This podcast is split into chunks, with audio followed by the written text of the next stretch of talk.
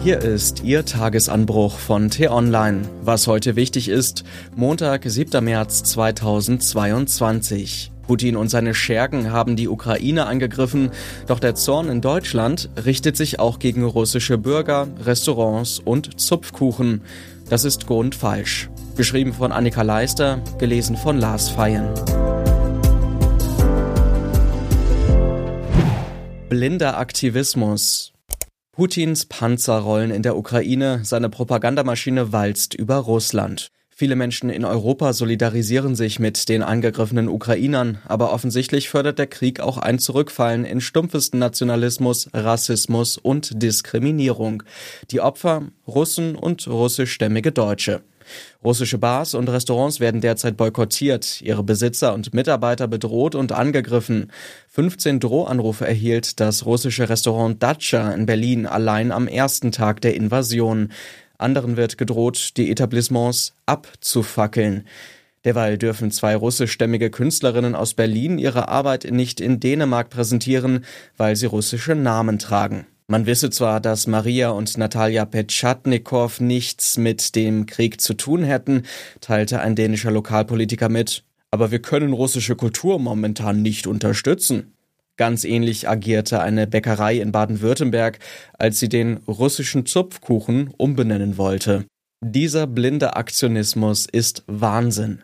Was in der Ukraine passiert, ist Putins Krieg, nicht der des russischen Volks. Man darf aus falsch verstandenem Pazifismus nun weder jeden Russen zum Angreifer und Putin-Versteher erklären, noch per se zum unterdrückten Widerstandskämpfer. Dazu genügt ein Blick auf die Entwicklungen am Wochenende.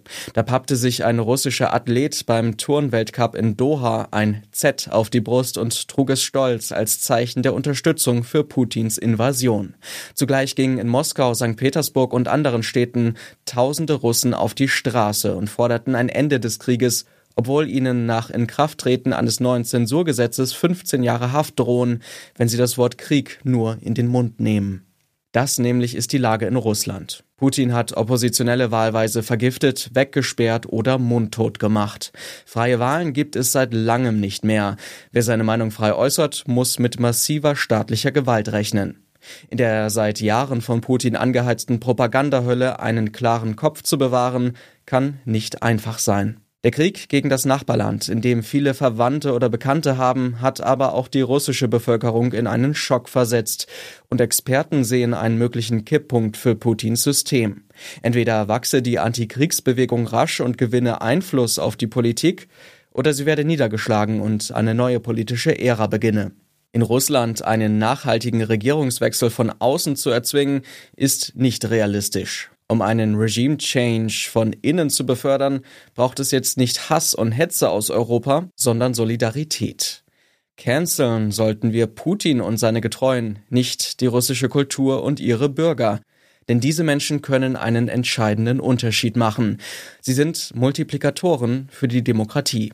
Und schließlich geht es auch um uns, um Treue zu unseren demokratischen Werten, nur wenn wir differenzieren, wenn wir zwischen der russischen Regierung und russischen Bürgern unterscheiden, sind wir fair, klar und ehrlich und strafen so Putins Erzählung von einem antirussischen Krieg des Westens automatisch Lügen.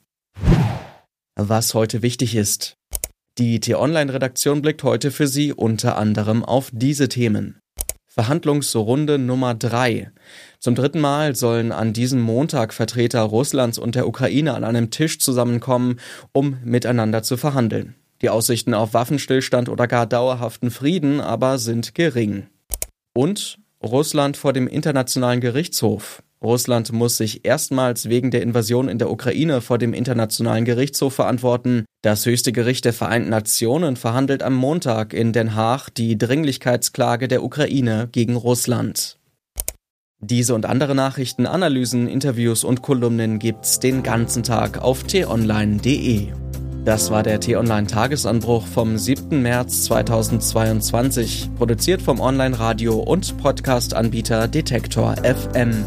Auf t-online.de-tagesanbruch können Sie sich auch kostenlos für den Newsletter anmelden. Ich wünsche Ihnen einen frohen Tag. Ihr Florian Harms.